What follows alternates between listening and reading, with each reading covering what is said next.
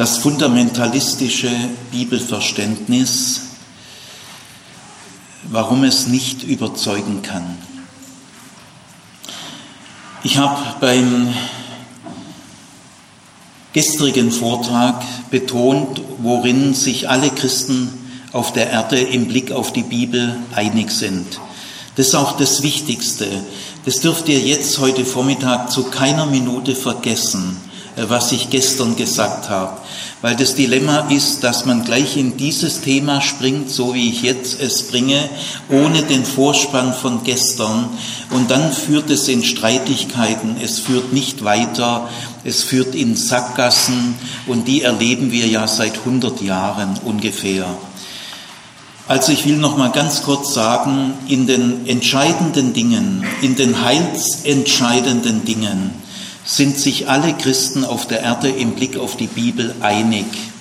Ich will diese heilsentscheidenden Punkte nennen. Das heißt also, die Einigkeit der Christen ist tiefer als die Unterschiede. Das ist entscheidend. Alle Christen der Erde äh, sind äh, des Glaubens und der Überzeugung, dass wir alles Wichtige über Gott und Jesus Christus nur aus der Bibel wissen. Wir können unser Gottesbild und unser Jesusbild nur aus der Bibel gewinnen. Zweitens, äh, alle Christen sind der Überzeugung, dass Gott durch die Bibel redet zu unserem Herz und zu unserem Gewissen.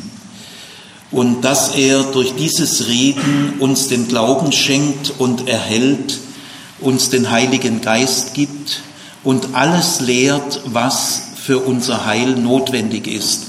Also alles lehrt, was für eine gute Gemeinschaft mit Gott notwendig ist. Das glauben alle Christen. Äh, weil Gott durch die Bibel alles lehrt, was für unser Heil wichtig ist, deswegen ist die Bibel drittens in geistlichen Dingen, das sind die Dinge, die die Beziehung zwischen Gott und Mensch betreffen, die nennen wir geistlich. Also in geistlichen Dingen, in Bezug auf das Verhältnis zwischen Gott und Mensch, ist die Bibel die höchste Autorität auf Erden. Sie hat eine höhere Autorität als alle anderen irdischen Autoritäten und Institutionen. Viertens, alle Christen sind der Überzeugung, dass das biblische Wort ein wirksames Wort ist ein schöpferisches, schaffendes Wort, das uns tief verändern kann und dass es auf die Wirkungen dieses Wortes ankommt. Im Blick auf die Wirkungen des biblischen Wortes sitzen wir alle Christen im gleichen Boot, denn wir sind Empfangende. Und wir werden auch nie mehr sein als Empfangende. Ich könnte auch sagen, wir sind Bettler. Und das verbindet uns ganz tief. Fünftens, die Wirkungen der Bibel geschehen wo, wann und an wem Gott will. Das heißt, Gott selber behält sich die Wirkung, die Wirkungsweise der Bibel vor. Äh, sechstens, unser Vertrauen richtet sich auf Gott der bereit ist, durch die Bibel zu wirken und der unerschöpfliche Möglichkeiten hat, durch die Bibel zu wirken. Alle Christen glauben, dass Gott in seinem Wirken durch die Bibel keine Fehler macht. Siebtens, wir lesen die Bibel am besten von Jesus Christus her. Jesus Christus ist unser Maßstab, unser Erlöser, unsere Orientierung. Von ihm her lesen wir die Bibel, was immer das dann im Einzelnen äh, heißen mag. Und achtens, Gott kann jederzeit, wo, wann und an wem er will, eine Wirkungseinheit mit der Bibel herstellen. Dieses Wort Wirkungseinheit meint, Gott benutzt Gott verwendet die Bibel für seine Ziele. Die Bibel ist sein bevorzugtes Werkzeug. Und so kann Gott jederzeit eine Wirkungseinheit mit der Bibel herstellen, dass die Bibel das bewirkt, was Gott will.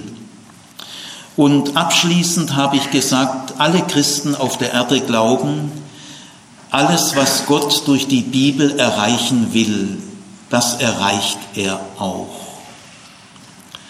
Eine höhere Aussage über die Bibel gibt es gar nicht. Das ist die höchstmögliche Aussage. Alles, was Gott durch die Bibel erreichen will, das erreicht er auch. Zur Bibel selber will ich noch sagen, wir Christen gehen alle davon aus, dass in den heilswichtigen Dingen die Bibel eine verlässliche Orientierungskraft hat, äh, die über alles hinausgeht, was Wissenschaft, Philosophie und Psychologie leisten kann. Äh, die Orientierungskraft der Bibel geht weit über das hinaus, was Menschen mit eigenen Möglichkeiten an Orientierungskraft haben. In diesen heilsentscheidenden Dingen sind sich alle Christen auf der Welt einig. Jetzt komme ich auf die Unterschiede zu sprechen. Sie sind nicht so wichtig wie die Dinge, in denen Christen sich einig sind. Und wenn wir diese Einheit der Christen unterschätzen, zu wenig von ihr reden, immer gleich auf die Unterschiede losgehen, dann verachten wir damit Gottes Wirken unter uns. Denn dass wir in diesen Dingen so einig sind, ist Gottes wundervolles Wirken. Wenn wir die Einheit der Christen unterschätzen, unterschätzen wir Gottes Wirken an uns.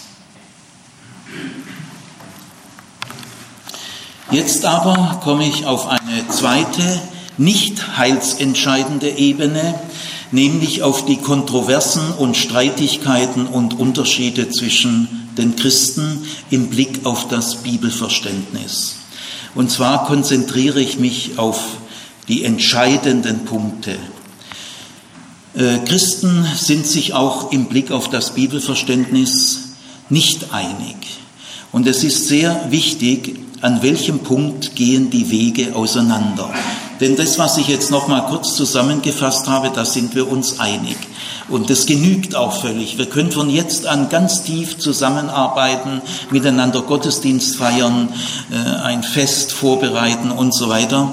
Aber jetzt der, äh, der wichtige Punkt, wenn wir Frieden ausbreiten wollen und Verständnis, ähm, wo gehen die Wege auseinander? An welchem Punkt? Es ist nämlich ein ganz bestimmter Punkt, an dem in der Christenheit die Wege auseinandergehen. Und diesen Punkt müssen wir genau lokalisieren und genau verstehen.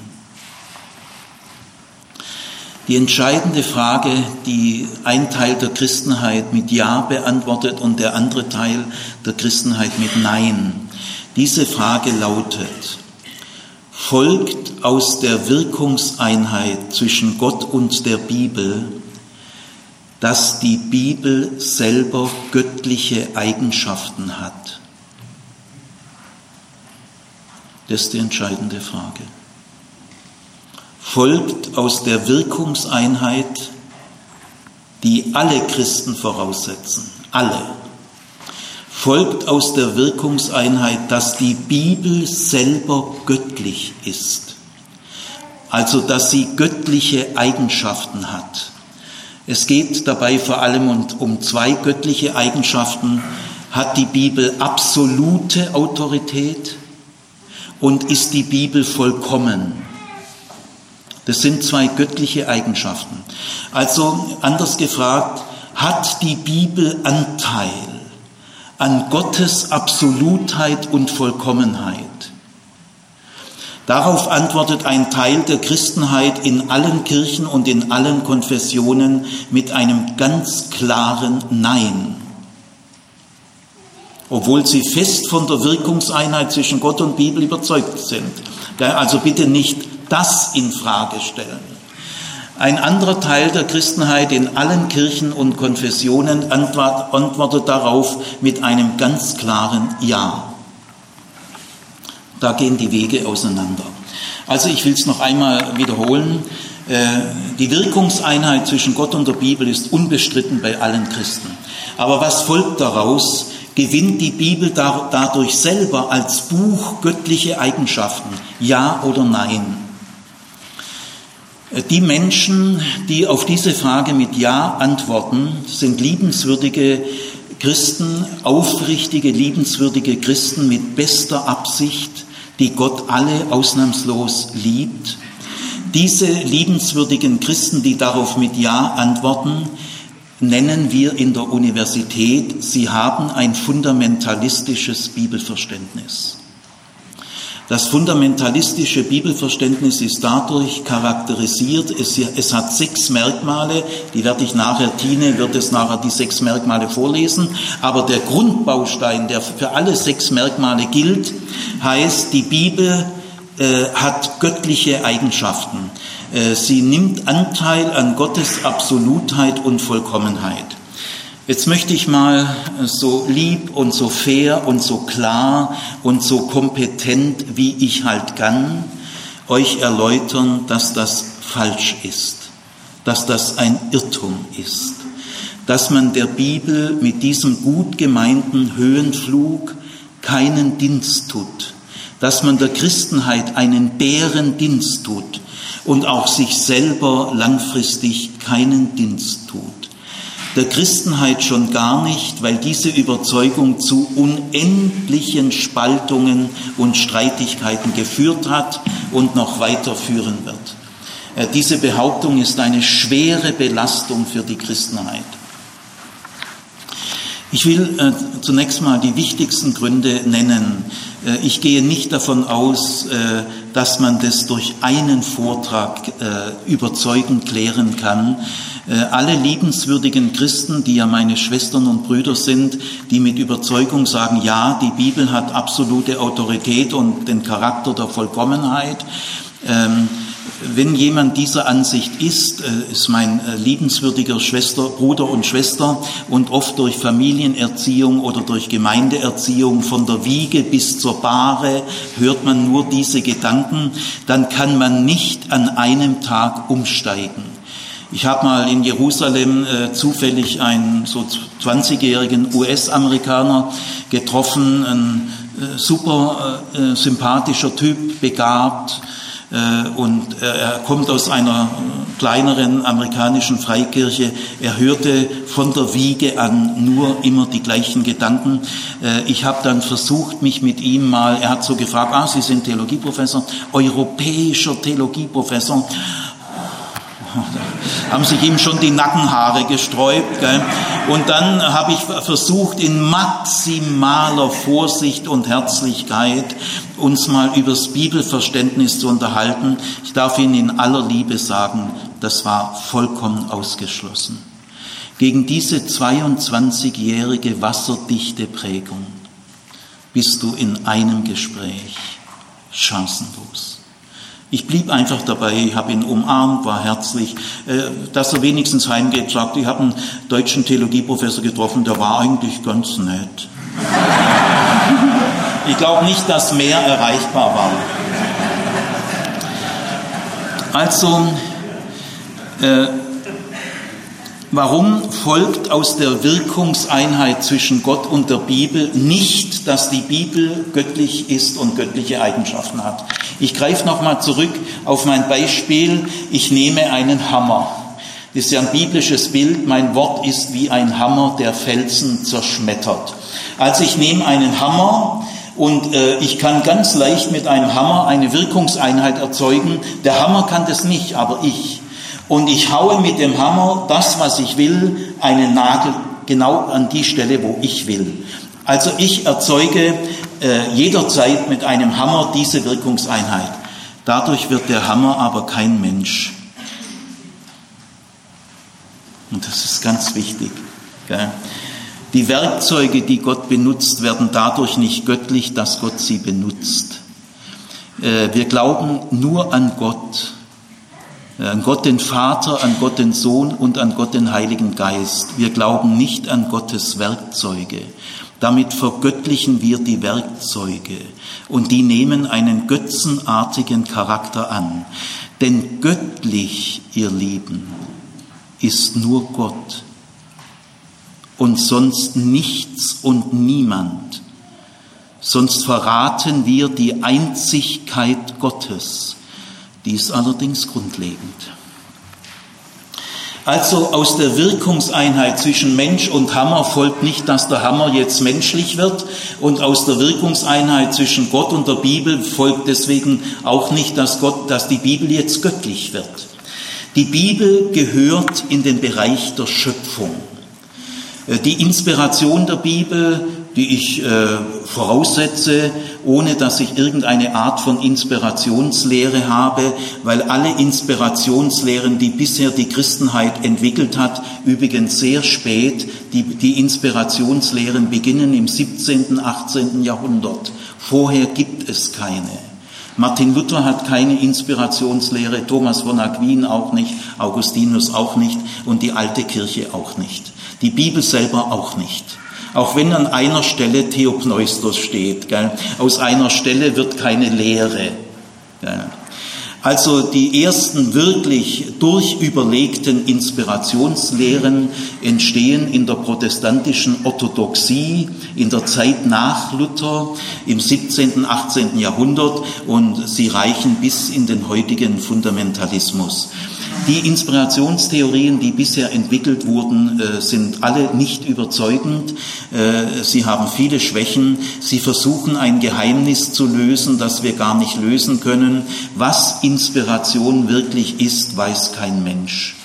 Auf welche geheimnisvolle Weise Gott durch die Bibel alles erreicht, was er erreichen will, wie er das macht, weiß kein Mensch. Wir können uns aber darauf verlassen, das ist ein Wunder und gerade weil diese Dinge ein Wunder sind, deswegen sind sie zuverlässig. Aber durchschauen können wir das nicht. Also die Bibel gehört in den Bereich der Schöpfung. Äh, die Inspiration der Bibel ändert darin nichts, äh, denn ein inspirierter Mensch bleibt trotzdem ein Mensch. Auch der am besten und tiefsten inspirierte Mensch wird durch die Inspiration nicht zum Engel. Er bleibt ein Mensch. Und ein inspiriertes Buch bleibt ein irdisches Buch. So wie ein inspirierter Mensch ein irdischer Mensch bleibt. Und das will ich jetzt äh, ein bisschen weiter ausbauen. Die Bibel gehört also in den irdischen Bereich, in den Schöpfungsbereich. Ich sage ähm, euch mal ein paar wirklich entscheidende Beobachtungen. Die Bibel ist entstanden. Gott ist nicht entstanden. Aber in der Schöpfung, in Zeit und Raum entsteht alles. Der Kosmos entsteht, die Erde entsteht, die Steine entstehen, die Pflanzen entstehen, die Tiere, die Menschen, sie altern und sterben. Also in der Schöpfung vollzieht sich alles in Zeit und Raum, bei Gott nicht. Äh, der Schöpfer unterliegt nicht Zeit und Raum. Von der Bibel können wir sagen, sie hat ein gewisses Alter, von Gott nicht. Die Bibel ist entstanden, das Alte Testament äh, in einem Bereich von tausend Jahren. Viele tausend Jahre vorher gab es gar keine Bibel. Und dann entsteht die auch nicht auf einen Schlag. Sie wird erst mündlich überliefert, dann schriftlich kommen die ersten Schriften, dann kommen weitere Schriften. Irgendwann werden die Schriften mal gesammelt und dann wird mal gesagt, das ist jetzt der Kanon. Also dieser Prozess, der dauert Jahrhunderte und Jahrtausende. Äh, das merkt man, dass die Bibel ein irdisches Phänomen ist. Denn Entwicklungsprozesse bei Gott gibt es nicht. Die Bibel ist ein sichtbarer Gegenstand. Das ist nicht unwichtig. Gott ist aber unsichtbar. Gott wohnt in einem unzugänglichen Licht. Die Bibel ist aber ein Gegenstand. Äh, ich habe diesen Gegenstand Bibel zur Hand. Ich habe die Bibel zur Hand. Ich kann in meinen Bücherschrank gehen und dann schnapp ich mir die Bibel. Und wenn ich will, 14 Mal am Tag. Und dann schlage ich sie auf. Aber ich darf euch sagen, Gott habt ihr nicht zur Hand. Ihr könnt Gott nicht aufschlagen. Und glaubt bloß nicht, dass das ein kleiner Unterschied ist, dass das so ein nebensächliches Theologengeplapper ist. Da täuscht ihr euch aber gewaltig. Ob ich etwas zur Hand habe oder nicht zur Hand habe, das ist ein fundamentaler Unterschied.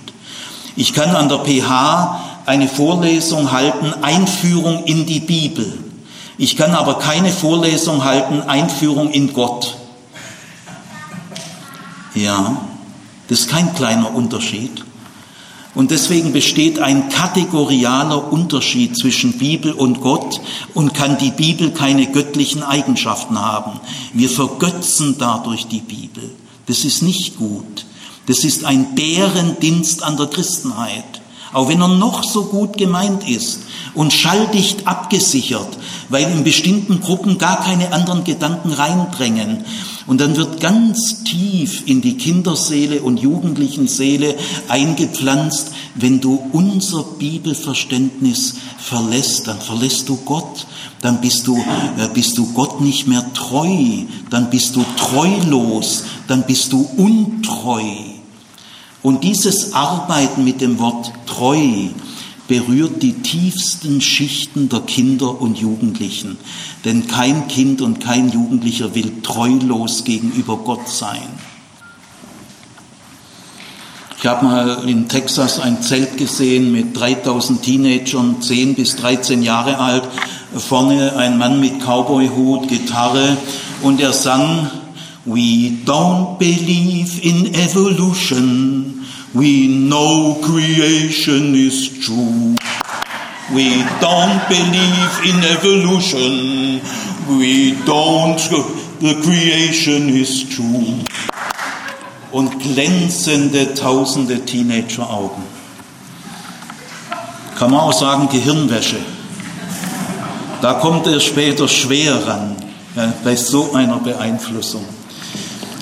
Also dagegen möchte ich jetzt ganz gewichtig sagen, die Bibel ist entstanden in Zeit und Raum, in einer bestimmten Kultur, Gott nicht. Die Bibel haben wir zur Hand, Gott nicht. Und die Bibel ist ein sichtbarer Gegenstand, Gott nicht. Die Bibel ist in irdischem Vokabular, mit irdischer Grammatik geschrieben. Meint ihr, dass im Jenseits mit so einer Grammatik geredet wird? Redet man im Jenseits Hebräisch und Griechisch äh, mit irdischer Grammatik? Die Bibel ist aber mit irdischer Grammatik geschrieben, die wir nicht außerhalb von Zeit und Raum voraussetzen können. Das alles äh, zeigt, dass die Bibel nicht im göttlichen Bereich anzusiedeln ist, sondern im geschöpflichen Bereich. Aber der Schöpfer kann in der Schöpfung so wirken, wie er will. Äh, der Schöpfer ist in der Schöpfung anwesend. Und Schöpfung ist ja was, ist ja eine hohe Auszeichnung. Gut, jetzt äh, will ich diesen Gedankengang mal noch weiter konkretisieren. Ja. Der nächste Gesichtspunkt, der sehr wichtig ist, wenn wir hier wirklich Klarheit gewinnen wollen in christlicher Freundschaft. Ähm, wir müssen im geistlichen Bereich drei Autoritätsebenen unterscheiden. Äh, das habe ich von Martin Luther gelernt. Martin Luther, der Reformator, der die Formel sola scriptura aufgebracht hat, der die Bibel in die schönste deutsche Übersetzung gebracht hat, der Reformator, der die, eine der größten Erweckungen der Weltgeschichte ausgelöst hat. Äh, dieser Martin Luther lehrt, im geistlichen Bereich gibt es drei Autoritätsebenen. Diese Unterscheidung ist genial, sie ist richtig, sie ist biblisch, sie ist klug von einem sehr erfahrenen Mann. Und Luther will damit sagen, im geistlichen Bereich gibt es nicht zwei Autoritätsebenen, sondern drei. Und ich sage euch, der Unterschied, der macht es aus. Es gibt äh, Christen, äh, die unterscheiden nur zwei Autoritätsebenen. Die obere Ebene ist die absolute Ebene, das ist die Autoritätsebene von Gott, Jesus Christus, Heiliger Geist und Bibel. Die sind auf einer Autoritätsebene. Und drunter kommt die Autoritätsebene Kirche, kirchliche Ämter, äh, Gesellschaft und so weiter. Äh, Luther sagt, nein, äh, das ist nicht richtig, sondern es gibt drei Autoritätsebenen. Die obere, die absolute Autoritätsebene ist nur Gott Vater, Gott Sohn und Gott Heiliger Geist, nicht die Bibel. Die Bibel ist die zweite Autoritätsebene, die also im anderen Modell gar nicht vorkommt. Und die dritte Autoritätsebene, die unter der Bibel ist, ist Kirche, Theologie, kirchliche Ämter, Wissenschaft, Politik und was es alles gibt. Ist alles unter der Bibel. Und deswegen habe ich im ersten Vortrag gesagt, die Bibel ist die oberste irdische Autorität. Damit meine ich aber nicht, sie hat die gleiche Autorität wie Gott. Das meine ich damit nicht. Da muss man differenzieren. Also Gott wirkt durch die Bibel. Der Heilige Geist ist nicht auf der gleichen Stufe wie die Bibel, denn der Heilige Geist ist der Herr der Bibel, der Herr. Und die Bibel ist der Diener des Heiligen Geistes. Es gibt natürlich eine Einheit zwischen Herr und Diener. Gibt's ja. Aber man muss trotzdem wissen, wer der Herr ist und wer der Diener ist.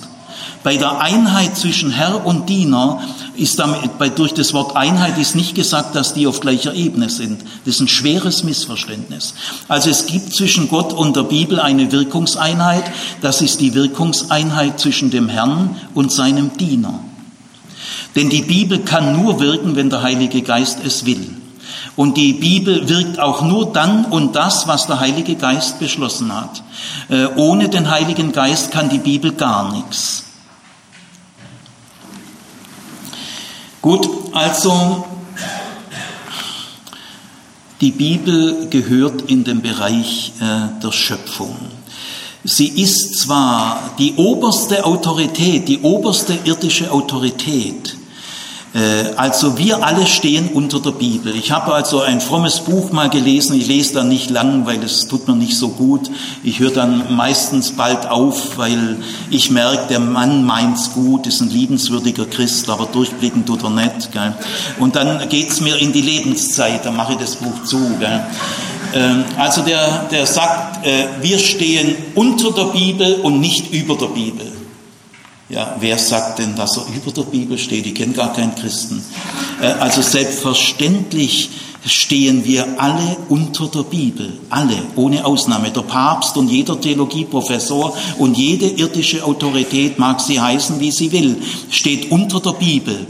Und dann heißt es in diesen Kreisen, wir dürfen die Bibel nicht relativieren. Jede Relativierung der Bibel ist schlecht. Nein, das stimmt nicht. Wir dürfen die Bibel gegenüber irdischen Autoritäten nicht relativieren, das stimmt. Aber gegenüber Gott schon. Das ist der Unterschied. Also wir dürfen die Autorität der Bibel gegenüber Theologie, Kirche, Papst, Prediger, Erweckungsbewegung, Missionsgesellschaft, gegenüber diesen Dingen dürfen wir die Autorität der Bibel in der Tat nicht äh, relativieren. Aber das heißt nicht, dass wir sie nicht Gott gegenüber relativieren müssen. Also es gibt drei Autoritätsebenen. Die Autoritätsebene Gottes, die ist absolut und wenn man so will, das, das Wort ist problematisch, Gott ist vollkommen. Ich komme da noch drauf, das ist ein merkwürdiges Wort, äh, das steht so gar nicht in der Bibel. In der hebräischen Sprache gibt es gar kein Wort für Vollkommenheit. Das ist ein typisch griechisch-römisches Wort. Die Leute sind hier viel philosophischer, als sie selber merken.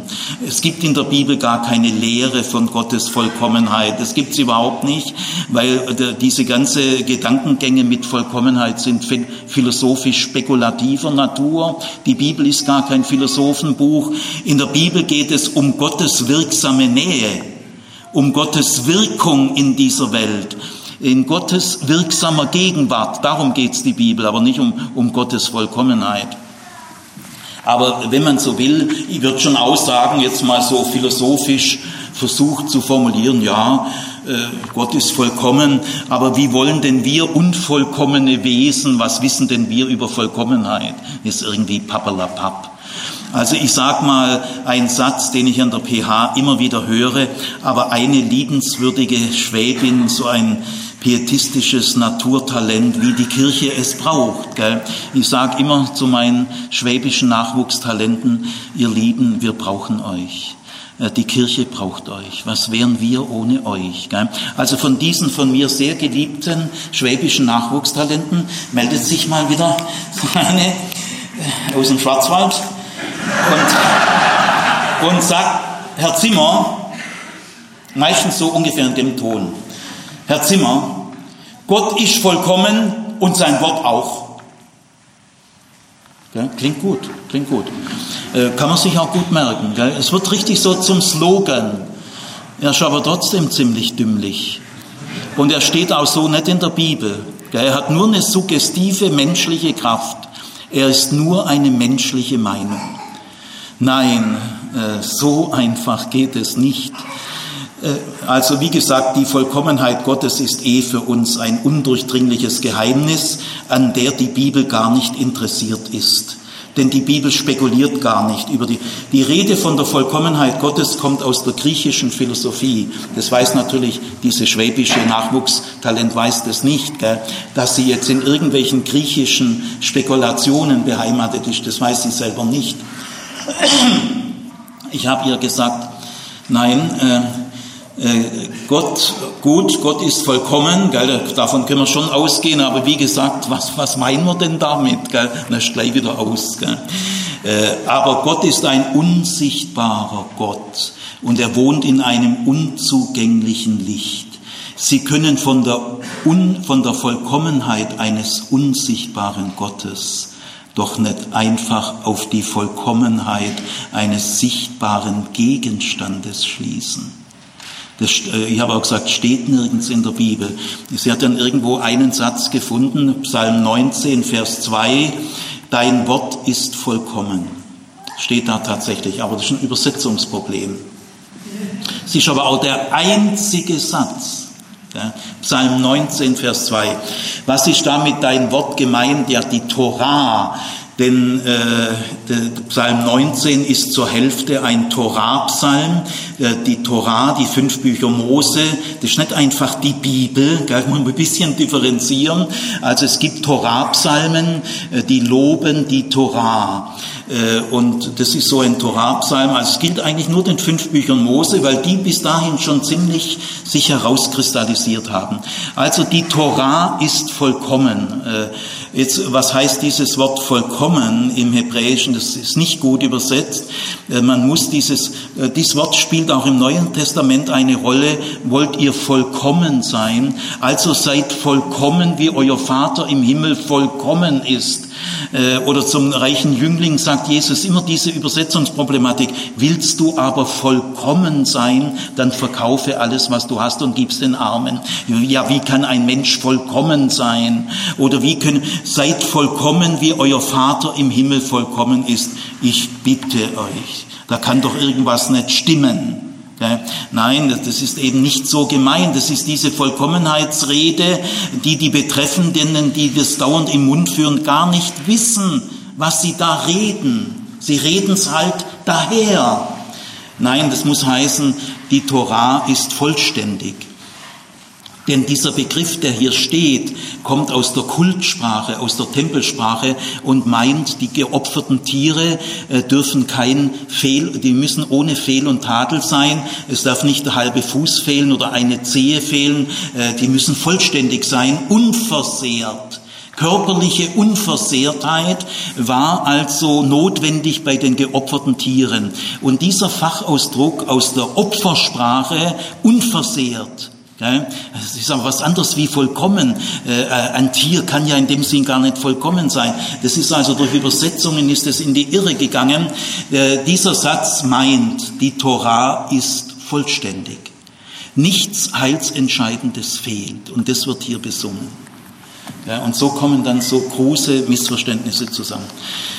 Gut, also die Bibel gehört in den Bereich der Schöpfung. Und wir müssen unterscheiden zwischen der Autoritätsebene von Gott, Jesus Christus und dem Heiligen Geist und der Autoritätsebene der Bibel und dann äh, der dritten Autoritätsebene Kirche, kirchliche Ämter, kirchliche Lehre. Die steht unter der Bibel. Da sind wir uns völlig einig. Ich möchte noch ein paar äh, Hinweise geben, warum die Bibel nicht auf der ersten Autoritätsebene steht. Äh, die Freiheit auch der wissenschaftlichen Forschung, die teuer errungen ist und die wir nicht wieder hergeben. Die Freiheit der wissenschaftlichen Erforschung der Bibel hängt mit dieser Unterscheidung zusammen, dass die Bibel nicht göttlich ist. Und zwar Mit Gott habe ich ja schon gesagt, Gott ist nicht entstanden, Gott altert nicht, er ist auch nicht in Zeit und Raum zu lokalisieren und Gott ist uns nicht zur Hand. Der Heilige Geist ist auch nicht auf der gleichen Ebene wie, der, wie die Bibel, denn der Heilige Geist ist der Herr über die Bibel und der Herr über die Wirkungen der Bibel. Und jetzt gehen wir zu Jesus Christus. Jesus Christus steht nicht auf der gleichen Autoritätsebene wie die Bibel. Da verleugnen wir die Autorität Jesu Christi. Äh, da rauben wir Jesus Christus den ersten Platz. Jesus Christus gebührt der erste Platz. Es gibt sehr viele christliche Strömungen, Chicagoer Erklärung und vieles andere. Da ist zwischen Christus und der Bibel eine undurchdringliche Einheit. Äh, Jesus Christus legt die Bibel aus, die Bibel legt äh, Jesus Christus aus. Äh, wir glauben an Jesus Christus. Sie sagen nicht, wir glauben an die Bibel, aber eigentlich müssen wir das dann so schlussfolgern. Also Jesus Christus und die Bibel sind eine Einheit, ja, die sind eine Einheit, aber nicht auf gleicher Autoritätsebene, sondern Jesus Christus ist der Herr über die Bibel und die Bibel ist ein Knecht Jesu Christi. Das lehrt Martin Luther. Äh, eben, das sind diese Unterscheidung der ersten und zweiten Autoritätsebene. Ich bringe mal ein paar biblische Beispiele. Am Beginn des Johannesevangeliums heißt es, im Anfang war das Wort. Und das Wort war bei Gott und Gott war das Wort. Das kann hier nicht die Bibel sein. Wir können nicht sagen, also auf gleicher Augenhöhe, gell, äh, Bibel und Wort Gottes ist für diese Kreise das Gleiche. Gell. Du kannst Bibel sagen, kannst aber auch Wort Gottes sagen. Diese beiden Begriffe sind austauschbar. Die Bibel ist Wort Gottes und Wort Gottes ist die Bibel. Ich glaube auch, dass die Bibel Gottes Wort ist, aber ich glaube nicht, dass da ein Gleichheitszeichen ist, sondern Gottes Wort ist der Oberbegriff. Gottes Wort ist viel mehr als nur die Bibel. Viel mehr. Ich kann auch sagen, ein Schwabe ist ein Deutscher. Die Bibel ist Gottes Wort. Ja, das stimmt. Ein Schwabe ist ein Deutscher. Aber nicht jeder Deutsche ist ein Schwabe. Und nicht jedes Gotteswort ist die Bibel.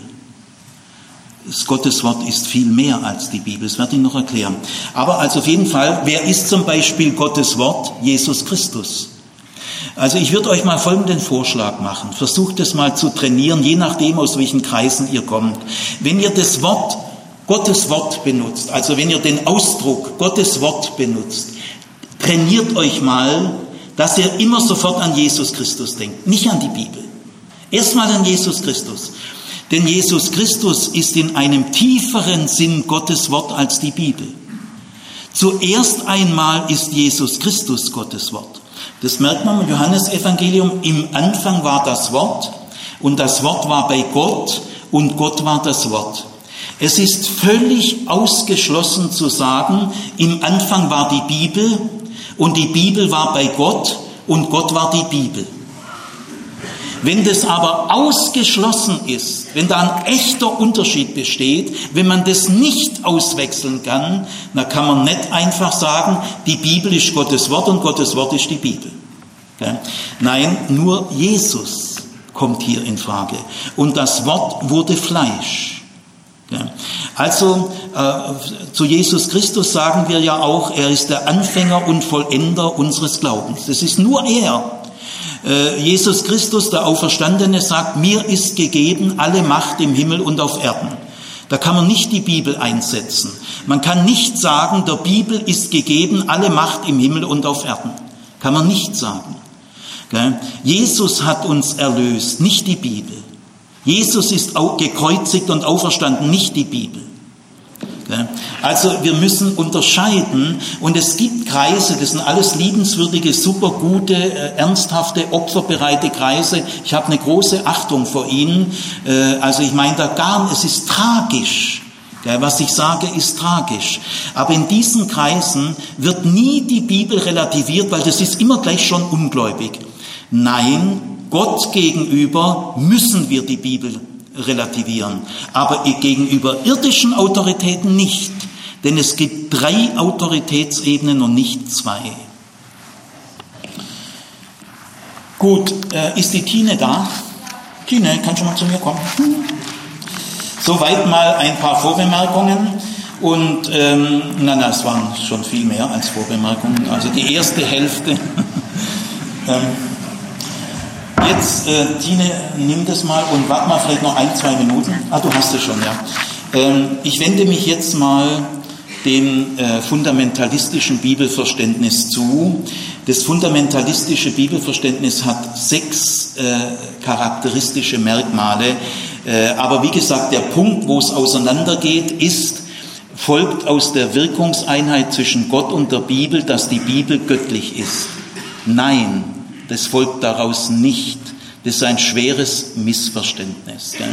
Aber wenn man dieses Missverständnis jetzt hat und jahrelang pflegt und sich abschirmt, dass da auch ja nichts passiert und alle anderen Bibelverständnisse abgewertet werden als nicht so gut, dann entsteht so ein gewisser Bereich, ein Biotop, in dem sich das fundamentalistische Bibelverständnis entwickeln kann. Und das hat sechs Punkte und diese Punkte wird jetzt Tine vorlesen. Äh, äh, Tine, du wirst mal ganz langsam vorlesen. Nach jedem Punkt machst du eine Pause. Ihr überlegt euch mal, wir machen mal einen kleinen Test, wo nichts passieren kann. Nach jedem Punkt überlegt sich mal im Stillen innerlich jeder von euch, stimme ich diesem Punkt bisher oder wie immer oder weiterhin, macht was ihr wollt, ich bin nicht euer Papa, gell? Ähm, also stimme ich diesem Punkt ganz zu Stimme ich ihm überwiegend zu? Stimme ich ihm überwiegend nicht zu oder stimme ich ihm gar nicht zu? Also wir müssen lernen, ein bisschen differenziert zu antworten. Das ist natürlich jetzt schnell. Wir machen das nur mal als Versuch. Gell? Also jedem Punkt kann man entweder ganz zustimmen oder überwiegend zustimmen. Damit drückt ihr aus, ah, ein bisschen Probleme habe ich damit schon. Oder ihr könnt überwiegend nicht zustimmen. Damit drückt ihr aus, ah, im Großen und Ganzen lehne ich das ab. Aber ein Korn Wahrheit ist da schon drin. Oder ihr könnt sagen, ich stimme ihm gar nicht zu. Also ihr könnt jedes Mal ganz zustimmen, äh, drei Viertel zustimmen, ein Viertel zustimmen und äh, gar nicht zustimmen. Und jetzt hört ihr mal, dass diese sechs Punkte ein fundamentalistisches Bibelverständnis charakterisieren, ist international in jedem wissenschaftlichen Lexikon äh, zu äh, finden. Also ich sage da nichts Neues. Gell? Das verstehen wir an der Universität unter einem fundamentalistischen Bibelverständnis. Ja. Die Bibel ist verbal inspiriert. Damit ist gemeint, Gott hat die Schreiber der Bibel bis in die Wahl ihrer Worte hineingeleitet. Er hat die Worte ausgewählt und festgelegt. Der eigentliche Autor der Bibel ist Gott. Erstes Merkmal. Jetzt jeder von euch prüfe sich. Zweitens, die Bibel ist Gottes Wort. Das heißt, die Begriffe Bibel und Gottes Wort bedeuten das Gleiche. Sie sind austauschbar. Drittens, die Bibel ist Gottes entscheidende Offenbarung und damit die entscheidende Grundlage des christlichen Glaubens. Viertens, wie Gott hat auch die Bibel absolute Autorität. Ihre Autorität ist Gottes Autorität. Was die Bibel sagt, das sagt Gott. Deshalb ist jede Relativierung der Bibel abzulehnen. Da seid ihr jetzt schon ein bisschen befangen. Gell? Manches habe ich jetzt schon gestreift. Fünftens, in der Bibel gibt es keine Fehler und keine Widersprüche. Das gilt auch für ihre geschichtlichen, geografischen, biologischen, medizinischen und astronomischen Aussagen. In der Bibel kann es keine Fehler geben, weil Gott keine Fehler macht. Gott ist vollkommen, also ist es sein Wort auch. Sechstens, in der biblischen Urgeschichte Genesis 1 bis 11, geht es um den geschichtlichen Anfang der Menschheit. Adam und Eva waren die ersten zwei Menschen. Alle anderen Menschen stammen von ihnen ab. Die moderne Evolutionstheorie steht im Widerspruch zur biblischen Urgeschichte. Darum kann sie von Christen nicht akzeptiert werden. Ich möchte äh, zum Abschluss jetzt, bevor ich jetzt diesen Punkten nochmal entlang gehe, um, um jedem Gedanken dazu mal kurz Stellung zu nehmen, zum Abschluss sagen, das Neue und Charakteristische am Neuen Testament, das es so noch niemals gab, ist, dass der Ausdruck Glauben an, Pistoiain Eis, Glauben an. Im Hebräischen kann man das gar nicht ausdrücken. Es gibt im Hebräischen das Wort Aman, im Hifil He Emin und das bedeutet Glauben. Das ist ein ganz neues Wort im Hebräischen, das es im Orient nicht gibt. Und dieses äh, Wort He Emin, Glauben, kann man aber nicht unterscheiden in Dativ und Akkusativ. Ich glaube wem und ich glaube an was. Das kann man im Hebräischen grammatisch nicht unterscheiden, im Griechischen aber schon. Es gibt Pistoiain mit Dativ und Pistoiain Eis mit Akkusativ, Glauben an. Und dieses Glauben an wird im Neuen Testament zum ersten Mal auf einen Menschen angewandt. Das ist eigentlich für einen Juden gotteslästerlich. Wir glauben nur an Gott. Auch Jesus vor Ostern, bei ihm geht es immer um den Glauben an Gott. Wenn ihr Glauben hättet wie ein Senfkorn. Äh, aber nach Ostern, beim Auferstandenen, entsteht jetzt der Glaube an Jesus Christus. Vor Ostern sagen wir Jesus aus Nazareth. Nach Ostern sagen wir Jesus Christus. Also mit Jesus Christus meinen wir immer den Auferstandenen und an ihn glauben wir. Und dieser Ausdruck Pistoiain Eis, nur dass ihr es mal gehört habt, kommt im Johannesevangelium ungefähr 36, 37, 38 Mal vor. Er wird ein paar Mal auf Gott angewandt, völlig klar, in der Mehrzahl der Fälle auf Jesus. Nicht ein einziges Mal auf die Bibel, die jüdische Bibel. Das Neue Testament gibt es ja noch nicht. Bei Paulus kommt Pistoia in Eis ähnlich oft vor, äh, sehr oft auf Gott bezogen und sehr oft auf Jesus Christus. Nicht ein einziges Mal auf die Bibel. Bei Lukas vor allem in der Apostelgeschichte auch. Also Pistoia in Eis kommt im Neuen Testament insgesamt vielleicht 80, 90, 100 Mal vor, sehr oft. Aber das Neue Testament achtet akribisch darauf, Millimeter genau bei 100, fast 100 Stellen, das ist kein Zufall, das Glauben an nur auf Gott oder auf Jesus möglich ist. Äh, Paulus sagt mal, ich glaube allem, was in der Heiligen Schrift geschrieben steht. Aber Paulus sagt nicht, ich glaube an die Heilige Schrift. Das ist Pistoiain mit Dativ. Äh, auch im Johannesevangelium, wo sehr oft Pistoiain Eis auf Jesus steht, heißt es in Johannes 2 nach dem Wunder in Kana, äh, sie glaubten der Schrift. Ja, das tue ich auch. Aber ich glaube nicht an die Schrift. Also der Dativ kann, das heißt aber auch, sie glaubten dem Engel. Philippus glaubte dem Engel. Sie glaubten Johannes dem Täufer. Sie glaubten äh, der Predigt des Evangeliums. Also der Dativ der auf die Heilige Schrift angewendet werden kann. Sie glaubten der Heiligen Schrift, kann auch auf andere Dinge angewandt werden. Sie glaubten der Botschaft des Engels. Äh, sie glaubten einem Propheten. Äh, sie glaubten, der Kämmerer glaubte Philippus.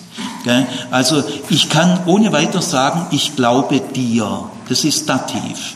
Und ich will damit sagen, ich glaube, dass du jetzt die Wahrheit sagst und wenn du ein gutes Vorhaben, ich, ne, ich glaube ich glaub dir, dass du das Vorhaben ernst nimmst. Also wir können öfters zueinander sagen, ich glaube dir. Aber wir können niemals zu einem, Mensch sagen, zu einem Menschen sagen, ich glaube an dich.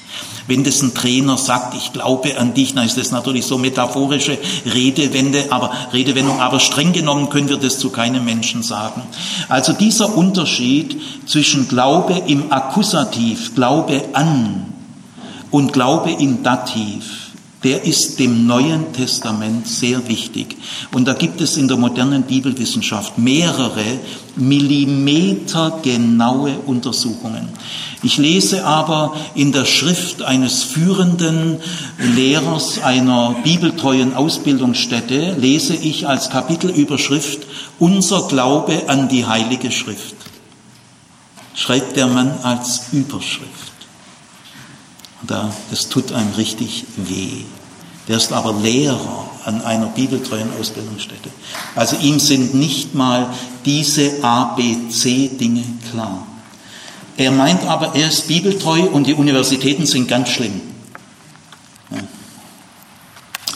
Gut, also äh, nehmen wir das apostolische Glaubensbekenntnis. Das ist nicht moderne Theologie.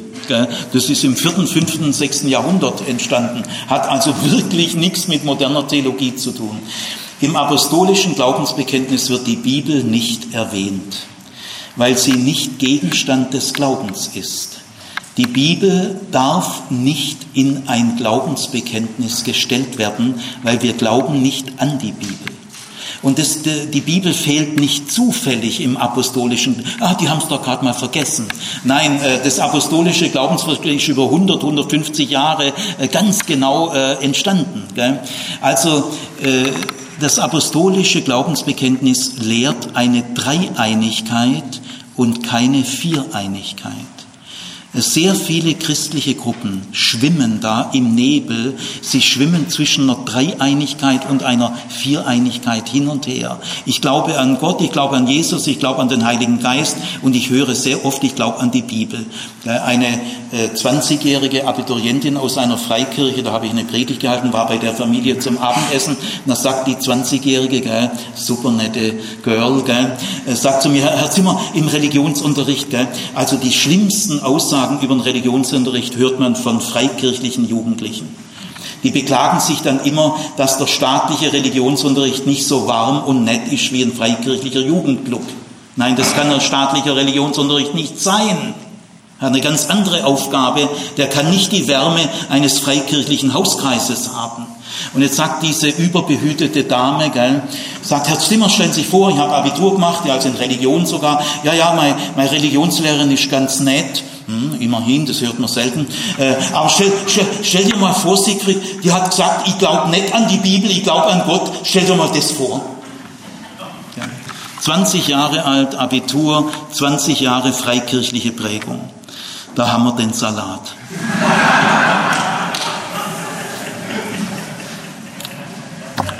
So, Tine, jetzt gehen wir mal den Punkten durch und ich höre dann, ich werde in freier Rede äh, Stellung nehmen, versuche, versuche in Liebe und in Bescheidenheit. Ich, hoffentlich trete ich jetzt nicht arrogant auf, weil dann, mache ich, dann stehe ich mir selber im Weg. Gell?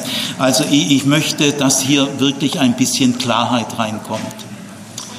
Punkt 1, laut. Die Bibel ist verbal inspiriert. Damit ist gemeint, Gott hat die Schreiber der Bibel bis in die Wahl ihrer Worte hineingeleitet. Er hat die Worte ausgewählt und festgelegt. Der eigentliche Autor der Bibel ist Gott. Dieser Satz ist ungesund, weil er überzogen ist. Er will zu viel erreichen.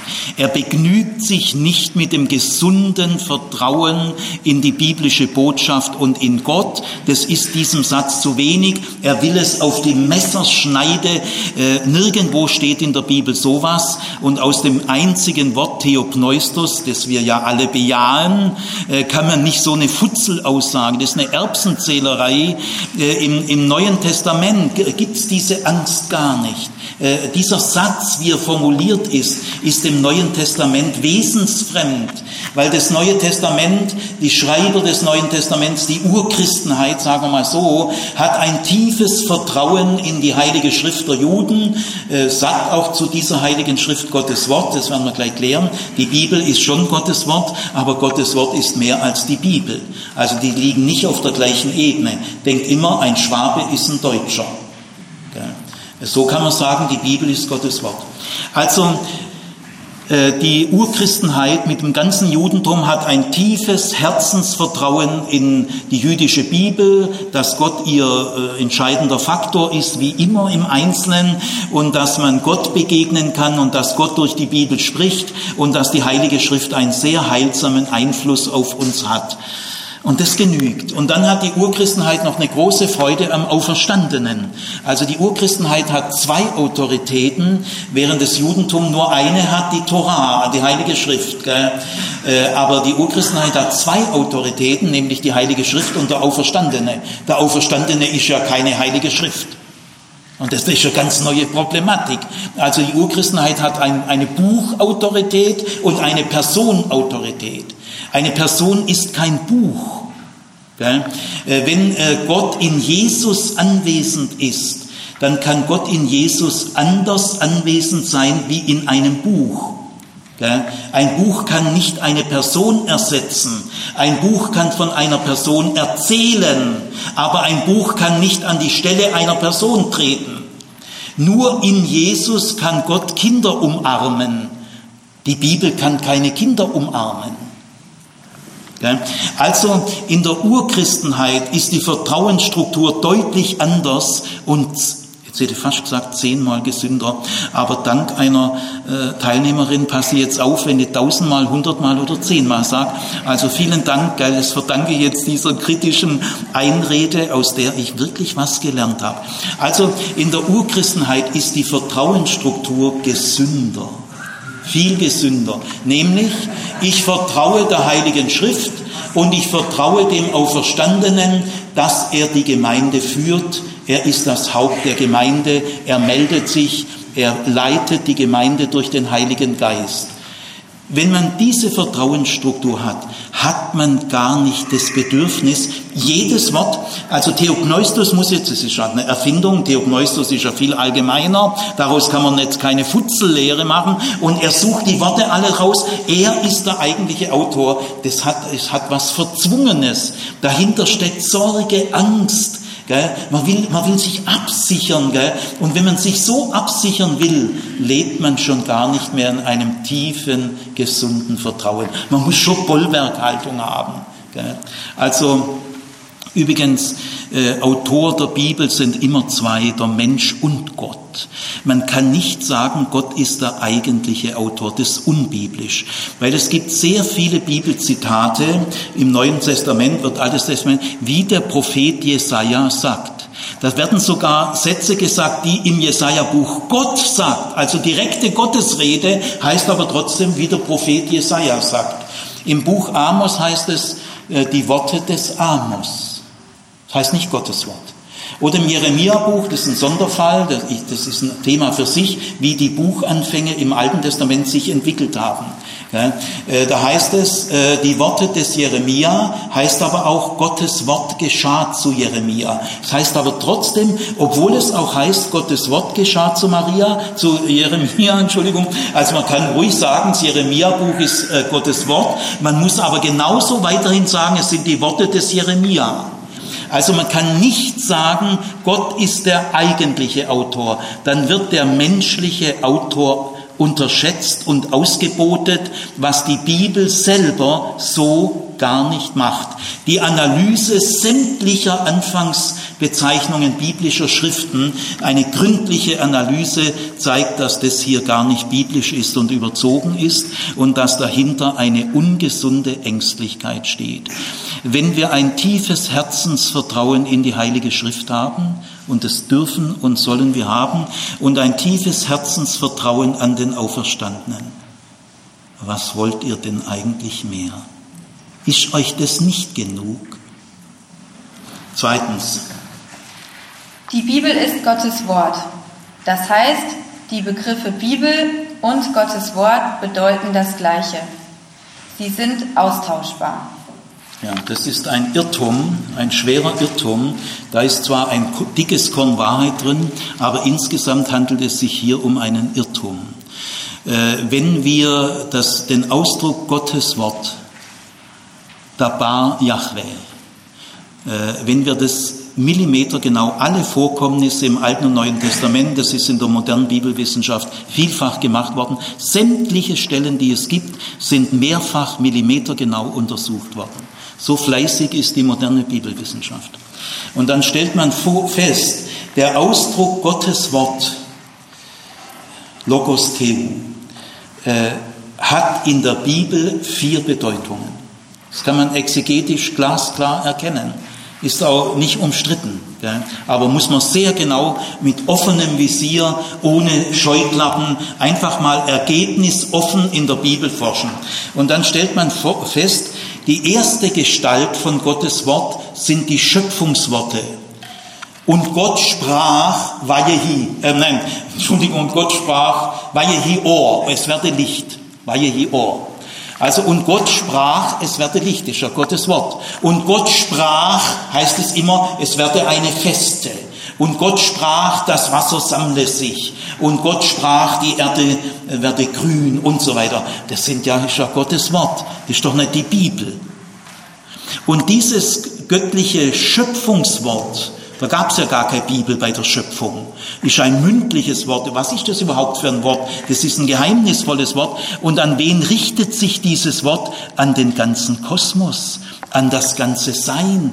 Denn Gott schafft ja Sonne, Mond und Sterne, die Galaxien. Gott schafft auch die Würmer, die Steine. Aber es gibt keine Bibel für Würmer. Es gibt auch keine Bibel für Ameisen. Es gibt keine Bibel für Hunde. Aber Gottes Wort gibt es für Ameisen und für Hunde, weil es sind alles Geschöpfe Gottes. Das heißt, der Einzugsbereich, der Geltungsbereich, der Adressatenbereich von Gottes Schöpfungsworten ist grundsätzlich ganz anders wie der von der Bibel. Die Bibel richtet sich nur an Menschen, nicht an Tiere und auch nicht an Steine, aber Gottes Wort richtet sich an alles. Deswegen könnt ihr das nicht einfach manchi manchi, alles Salat rühren. Äh, das zweite Gotteswort ist das mündliche Wort der Propheten, äh, also der von Gott beauftragten Menschen.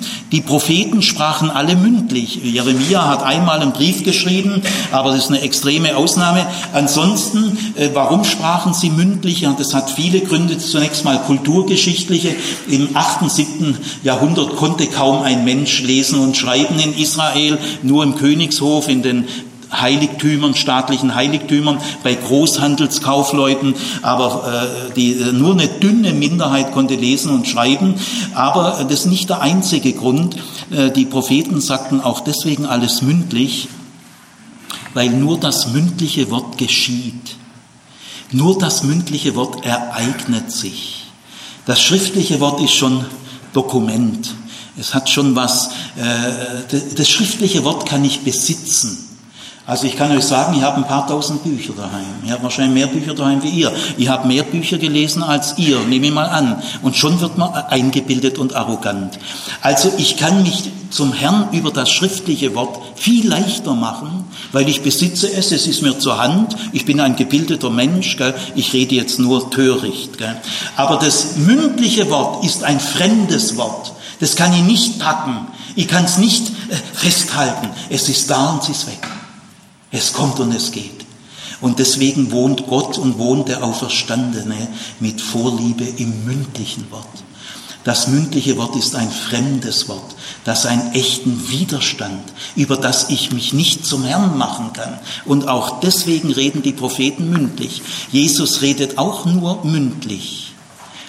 Obwohl zu seiner Zeit die Mehrzahl der Männer schreiben konnte. Jesus hat nicht mal seine Gleichnisse schriftlich rausgebracht. Der hat nicht mal einen Brief geschrieben, wie Paulus später. Oder der Lehrer der Gerechtigkeit in Qumran, ah, der hat wenigstens mal einen Brief geschrieben. Aber Paulus hat, Jesus hat alles mündlich gesagt. Und er hat seinen Jüngern keinen, keinen Verschriftlichungsauftrag gegeben. Der hat weder in den Abschiedsreden noch im Missionsauftrag gesagt, gell, dass ihr mir dann auch meine Worte mal ziemlich schnell auf aufschreibt, gell? Wundert ihr euch eigentlich drüber, dass das nicht kommt? Deswegen entstehen die Evangelien so spät, weil es gibt keinen Verschriftlichungsauftrag Jesu an seine Jünger. Darüber solltet ihr mal nachdenken. Das ist ein Big Point. Da habe ich noch gar keine Freikirche getroffen, die darüber nachgedacht hat. Aber wir sollten erstmal über das ABC nachdenken. bevor wir so Futzelmatentel machen. Also äh, das, die zweite Gestalt von Gottes Wort ist Gottes mündliche Wort. Auch die Apostel haben nur mündlich gepredigt. Erst als die Gemeinde entstanden ist, haben sie ihr auch Briefe geschickt. Es gibt aber keine urchristliche Gemeinde, die durch das Lesen von Schriften entstanden ist. Gibt es nicht. Alle urchristlichen Gemeinden sind durch das mündliche Wort des Evangeliums entstanden. Also wenn ihr das bitte angemessen ernst nehmt, falls ihr wirklich biblisch werden wolltet. Überlegt es euch gut. Äh, die zweite Gestalt von Gottes Wort ist Gottes mündliche Wort. Denn nur das mündliche Wort geschieht. Nur das mündliche Wort ist ein fremdes Wort, über das ich mich nicht so einfach zum Herrn machen kann. Deswegen liebt Gott das mündliche Wort. Die dritte Gestalt von Gottes Wort ist Jesus Christus selber. Er ist Gottes Wort. Die Bibel kann nur Gottes Wort sein, soweit sie mit Jesus Christus übereinstimmt, denn er ist in einem tieferen Sinn Gottes Wort als die Bibel. Und jetzt viertens, die vierte Gestalt von Gottes Wort ist das geschriebene Wort Gottes. Also im Unterschied zu dieser fundamentalistischen Oberflächlichkeit und Einseitigkeit die den Schreibern selber überhaupt nicht bewusst ist, äh, möchte ich sagen, in Wahrheit gibt es vier Gestalten von Gottes Wort. Die Bibel ist auch Gottes Wort als eine von vier Gestalten. Machen wir mal weiter. Drittens, die Bibel ist Gottes entscheidende Offenbarung und damit die entscheidende Grundlage des christlichen Glaubens. Danke. Das ist eine Halbwahrheit, das ist äh, nicht falsch, aber es ist auch nicht klärend gut ausgedrückt. Gottes entscheidende Offenbarung ist ganz allein Jesus Christus. Die Offenbarung im Fleisch, in einer Person. Gott hat sich am tiefsten in einer Person offenbart. Als Gott sich in Jesus offenbart hat, gab es noch gar kein neues Testament. Die ersten Christen wurden gewonnen durch Jesus und durch die Apostel und nicht durch Stück Papier. Äh, äh, Gott kann sich in einem Menschen noch ganz anders offenbaren wie in einem Buch. Deswegen sind, haben wir Christen nicht einfach eine Buchreligion. Äh, schon eher der Islam ist eine Buchreligion, aber wir Christen, die entscheidende Offenbarung Gottes ist Jesus Christus. Die Bibel ist auch eine sehr wichtige Offenbarung, also man kann sagen die zweitwichtigste. Gell? Äh, Herr Herle, Wilfried Herle, der gestern da war, äh, sagt in seiner äh, Dogmatik, Jesus Christus ist die primäre Offenbarung Gottes, die Heilige Schrift ist die sekundäre Offenbarung Gottes. Beide bilden eine Einheit. Man darf die beiden nicht gegeneinander ausspielen, aber es ist die Einheit von Herr und Diener. Aber dass man nur die Bibel die entscheidende nennt und Jesus Christus weglässt, das zeigt, im Fundamentalismus ist Jesus letztlich getragen von der Bibel. Eigentlich glauben die an die Bibel und weil sie an die Bibel glauben, glauben sie natürlich auch an Jesus Christus. Ich glaube aber an Jesus Christus. Und weil ich an Jesus Christus glaube, nehme ich auch die Bibel sehr ernst. Man darf nie die Bibel vor Jesus stellen. In der Lausanner Erklärung zur Weltevangelisation steht als erster zu klärender Punkt unser Bibelverständnis. Als zweiter zu klärender Punkt unser Jesus Christus Verständnis. Sehr problematisch. Man stellt die Bibel vor Jesus. Lebt Jesus von der Bibel oder lebt die Bibel von Jesus? Die Bibel dreht sich, jetzt nehmen wir mal das Neue Testament, äh, das Neue Testament dreht sich um Jesus Christus. Aber Jesus Christus dreht sich nicht ums Neue Testament. Also ohne das Neue Testament wüssten wir auch nicht viel über Jesus Christus. Das stimmt, das ist einer der Punkte. Äh, ohne die Bibel äh, wissen wir auch nicht viel über Jesus. Wir können unser Jesusbild nur aus der Bibel gewinnen. Das stimmt. Aber das heißt nicht, dass Bibel und Jesus Christus auf der gleichen Ebene sind. Das sind diese fundamentalistischen Schnellschüsse. Selbst, äh, sagen wir mal ein Beispiel, Alexander der Große hat den ganzen Orient neu organisiert. Nehmen wir mal an, dass es über Alexander den Großen nur eine einzige schriftliche Quelle gäbe. Dann könnten wir sagen, wir wissen alles über Alexander der Große nur aus dieser Quelle. Ja, ihr Lieben, ja, das stimmt. Trotzdem aber hat Alexander der Große den Orient neu strukturiert und nicht diese Quelle. Trotzdem müssen wir unterscheiden zwischen dem Zeugnis und dem Bezeugten. Die Bibel, das Neue Testament bezeugt Jesus Christus. Das stimmt, Gott sei Dank. Und zwar ist es das beste, einzig tiefe Zeugnis über Jesus Christus, das wir haben. Aber Jesus Christus bezeugt nicht das Neue Testament. Er steht über dem Neuen Testament. Wir glauben an Jesus Christus. Also die entscheidende Offenbarung ist Jesus Christus in Person. Äh, aber auch mit zur entscheidenden Grundlage der Christenheit gehört auch die Bibel. Aber in der Reihenfolge. Primäre entscheidende Grundlage ist Jesus Christus. Äh, sekundäre, mitentscheidende Offenbarung ist die Bibel. Beides zusammen ist die Grundlage. Aber an erster Stelle Jesus Christus. Gut, jetzt, ich bin gleich soweit, gehen wir noch zu den nächsten Punkten. Nur, dass Sie sehen, man kann keinem dieser Punkte wirklich zustimmen. Viertens, wie Gott hat auch die Bibel absolute Autorität. Ihre Autorität ist Gottes Autorität. Was die Bibel sagt, das sagt Gott. Deshalb ist jede Relativierung der Bibel abzulehnen. Okay, du kannst da bleiben. Das habe ich eigentlich schon behandelt. Es ist jede irdische Relativierung der Bibel abzulehnen. In der Tat, wir stehen alle unter der Schrift. Selbstverständlich. Aber das heißt nicht, dass die Heilige Schrift äh, absolute Autorität hat. Absolute Autorität hat nur Gott. Fünftens, in der Bibel gibt es keine Fehler und keine Widersprüche. Das gilt auch für ihre geschichtlichen, geografischen, biologischen, medizinischen und astronomischen Aussagen. In der Bibel kann es keine Fehler geben, weil Gott keine Fehler macht. Gott ist vollkommen, also ist es sein Wort auch. Gut, kannst du nachbleiben. Diese Angst vor den Fehlern. Ein Kollege von mir, Pädagogikprofessor an der PH Ludwigsburg, hat eine Doktorarbeit geschrieben mit dem Titel Fehler zeichnen uns aus. Wir brauchen eine fehlerfreundliche Schule. Aus Fehlern lernt man sehr viel. Äh, ist ein Liebesbrief, der sechs Fehler hat, hat der weniger Wirkung. Jetzt kriegst du einen Liebesbrief und da sind ein paar Fehler drin. Ich sage euch, da ist sogar irgendwie zwischen Satz 11 und Satz 19 ist ein bisschen ein Widerspruch. Äh, mindert es die Wirkung von einem Liebesbrief. Ihr werdet von einem Gerichtsurteil ins Gefängnis bestellt. Das Gerichtsurteil hat aber drei Tippfehler. Diese unsinnige, ängstliche, kleinkarierte Verquickung von Wahrheit mit Fehlerlosigkeit ist ein schwerer Engpass.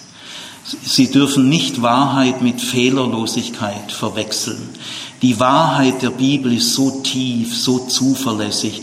Äh, die Bibel hat äh, in, in relativ unwichtigen Dingen viele äh, Fehler, hunderte. Macht nichts. Das ändert nichts an der Qualität, dass Gott durch die Bibel wirkt. Gell? Es, es sei denn, dass ihr behaupten wollt, das müsst ihr aber vorher mit Gott mal abklären. Also, wenn es in der Bibel Fehler gibt, dann kann Gott durch die Bibel nicht mehr wirken. Ich halte diese Aussage für ziemlich idiotisch. Also, ich mache euch einen ganz anderen Vorschlag. Die Widersprüche der Bibel lernt sie zu lieben. Sie sind sehr produktiv. Sie sind eine Einladung zu tieferem Nachdenken.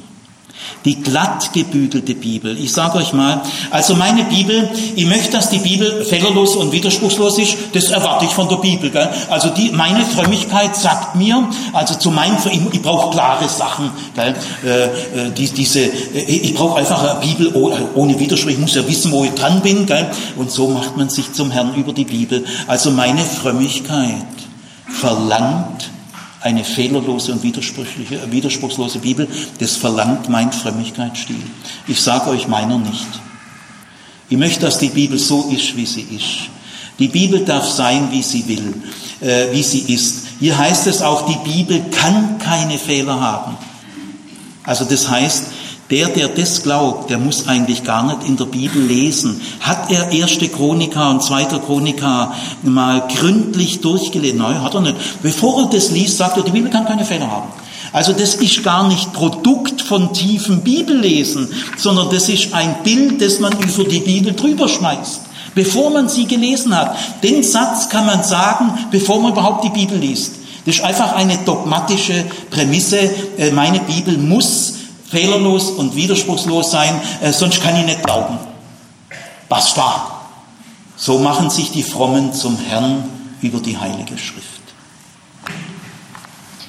Sechstens, in der biblischen Urgeschichte, Genesis 1 bis 11, geht es um den geschichtlichen Anfang der Menschheit. Adam und Eva waren die ersten zwei Menschen. Alle anderen Menschen stammen von ihnen ab. Die moderne Evolutionstheorie steht im Widerspruch zur biblischen Urgeschichte. Darum kann sie von Christen nicht akzeptiert werden.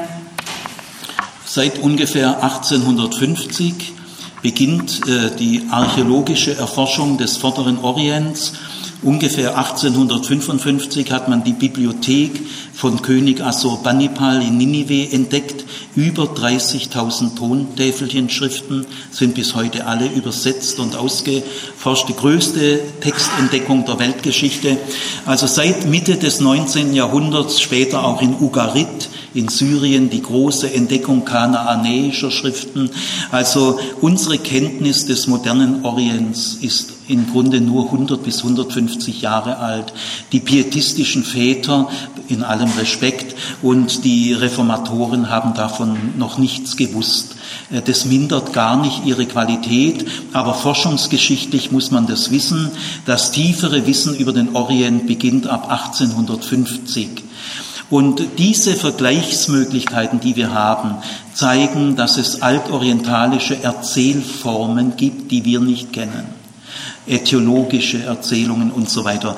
Unsere Erzählformen ändern sich mit der Industrialisierung. Da kommt die Reportage auf, der Bericht und Sage, Legende, Fabel, Äthiologie geht äh, verloren, äh, auch Märchen, äh, weil der historische Wandel, in Märchen gibt es keinen historischen Wandel. Also die vorindustriellen Erzählformen sterben ab und die moderne Industriegesellschaft bringt ihre eigenen Erzählformen hervor. In der Bibel gibt es orientalische Erzählformen, das ist ihre Heimat, die sind, die sind Gottes Wort, die sind Gottes inspiriertes Wort, die sind zuverlässig. Äh, sie haben höchste Autorität äh, irdisch gesehen, keine höhere Autorität, aber ihre Wahrheit liegt nicht auf der historischen Ebene. Die Erzählung von Adam und Eva, das hat die moderne Bibelwissenschaft durch genaue Textstudien herausgefunden, ist von den äh, Schreibern gar nicht historisch gemeint. Ihr könnt die Vorträge im Internet von mir lesen. Kann Adam und Eva historische Personen gewesen sein? Nein. Äh, da macht man diese Texte kaputt. Was, was wäre das auch wichtig, was vor paar tausend Jahren? Adam und Eva sind die exemplarischen Repräsentanten für die wichtigsten Phänomene des menschlichen Daseins und gelten für alle Zeit immer. Also äh, die biblische Urgeschichte ist Gottes inspiriertes Wort. Sie ist durch und durch zuverlässig. Erfunden ist da gar nichts. Denn diese Texte kommen aus dem Heiligen Geist, aus dem Gebet und aus der brüderlichen Gesprächen, bis man sich im Gewissen sicher ist, so können wir sagen, in viel Gebet wird das geprüft, erfunden ist hier überhaupt nichts. Diese plumpe Alternative, ist die Bibel Dichtung oder Wahrheit? So heißt der Titel eines Buches, eines fundamentalistischen Buches. Ist die Bibel Dichtung oder Wahrheit? Ja, ist Dichtung Lüge? Was ist denn das für eine Alternative? Es gibt in der Bibel fiktionale Texte, äh, Josefs Novelle, das Buch Hiob, die Erzählung von Adam und Eva. Es gibt auch Geschichtserzählungen, Thronfolge Davids und so weiter. Das sind geschichtliche Erzählungen, viele andere auch. Aber selbst die geschichtlichen Erzählungen des Orients haben nicht unser Geschichtsverständnis. Sie haben nicht das Verständnis von Geschichte wie moderne Texaner. Also, die biblische Urgeschichte steht zu Recht am Beginn der Bibel. Sie gibt aber keine Informationen über die Anfänge der Menschheit. Sie ist auf einer ganz anderen Ebene angesiedelt. Die biblische Urgeschichte ist Gottes inspiriertes Wort. Äußerst zuverlässig, durch und durch wahr, von hoher Autorität. Aber die Zuverlässigkeit und Wahrheit der biblischen Urgeschichte liegt nicht auf der historischen Ebene. Wenn man die Evolutionstheorie, man kann zu ihr stehen, wie man will, äh, es gibt zurzeit äh, keine äh, gleichrangigen anderen Vorstellungen, ich will darauf jetzt nicht eingehen, aber man kann die Evolutionstheorie nicht aus biblischen Gründen ablehnen. Das ist ein schweres Missverständnis. Also ich möchte jetzt an dieser Stelle, ich muss jetzt aufhören, dass ich habe einen einzigen Vortrag gehabt für so ein Thema. Ich möchte sagen, wir brauchen äh, wirklich erstmal geschwisterlichen Frieden. Äh, alle Christen, die zu einem fundamentalistischen Bibelverständnis mehr oder weniger neigen, haben mein volles Verständnis. Sie sind meine lieben Schwestern und Brüder. Ihre Absichten sind gut. Sie sind opferbereit engagiert. Aber durch irgendwelche Umstände sind sie in dieses Bild hineingeraten. Es ist ein bestimmtes Bild von der Bibel. Ich finde es für die Zukunft der Christenheit sehr wichtig, dass unsere evangelistischen äh, Hingabe, äh, unser Sehnen nach Erneuerung der Christenheit, äh, lebendige Gottesdienste, wo Kinder und Jugendliche wiederkommen, äh, dass der christliche Glaube wieder im besten Sinne ein Abenteuer wird, äh, dass wir fasziniert sind von unserem Gott und dass wir aus ganzem Herzen im Vertrauen auf den Heiligen Geist äh, zu Kindern, Jugendlichen, zu Menschen gehen und sie gewinnen, ist alles bestens. Aber führen wir uns nicht selber in eine unnötige Enge. Äh, langfristig ist der beste biblische Hintergrund für solche äh, Bemühungen und Sehnsüchte nach einer Erneuerung der Christenheit. Eine verantwortliche Sicht der Bibel, die nicht eng geführt ist und die nicht andere Formen des Bibelverständnisses äh, äh, verdächtigt. Wenn bestimmte Schwestern und Brüder unter euch sich sagen, ich möchte aber weiterhin in diesem Bibelverständnis bleiben, das dürft ihr gerne. Ich habe eine Studentin, in der Schulpraxis neben mir gehabt und das ist mein letztes Beispiel und da habe ich gesagt, wo kommen Sie denn her? Weil die Schüler haben gerade Stillarbeit gehabt, man hat gerade Zeit gehabt. Ja, ich komme aus XY. Und da sage ich, ja, da komme ich auch her. Sie kamen also aus dem gleichen Ort wie ich. Waren sie völlig erstaunt. Und dann habe ich gesagt, wo kommen Sie denn geistlich her? Und dann sagt sie, ah, das kennen Sie sowieso nicht. Und dann sage ich, naja, sagen Sie es mal. Ja, es war die Volksmission entschiedener Christen, weil dort bin ich zum, hat Gott mich zum Glauben gebracht. Also es ist eine Pfingstgemeinde. Ich war fünf bis acht Jahre lang in einer Pfingstgemeinde und da kam die her. Da sage ich, ja doch, Kenny, kannst du mal, grüß mal den sowieso und so. Dann bin ich hier in Ohnmacht gefallen. Gell? Aber die war so ängstlich. Sie hat immer Sonntagsschule, Arbeit gemacht in der Volksmission, für, äh, seit Zeitgeburt an hermetisch abgeriegelt. Ihr Herz war sehr ängstlich und äh, Sie konnte sich in der ganzen PH-Zeit nicht öffnen, gell, obwohl ich aus der gleichen Volksmission komme. Ich habe auch ihr mal gesagt, wissen Sie, ich bin genauso gläubig wie Sie. Ich habe die gleiche Jesusliebe wie Sie. Es hat aber alles nichts geholfen. Also so zwei Drittel unserer eng geführten Nachwuchstalente können wir im Laufe von sechs Semestern öffnen. Ungefähr zwei Drittel. Diese Studentin habe ich dann im Examen wieder getroffen äh, und habe so zwischen Tür und Angel mal gesagt, unab völlig unabhängig vom Examen, ich wollte einfach sagen, am Ende ihrer Studienzeit, na Frau sowieso, wie geht's Ihnen denn? Haben Sie sich ein bis war vier Semester später, haben Sie sich ein bisschen öffnen können? Da sagt sie, nee, Herr Zimmer, ich habe mich nicht öffnen können, es tut mir nicht gut. Und dann habe ich ihr gesagt, dann ist es auch gut dann bleiben wir trotzdem Freunde. Dann, wenn sie wirklich so merken, dass es ihnen nicht gut tut, dann dürfen sie sich schützen. Wir sind trotzdem Schwestern und Brüder. Das gilt, aber ein bisschen schad ist es schon.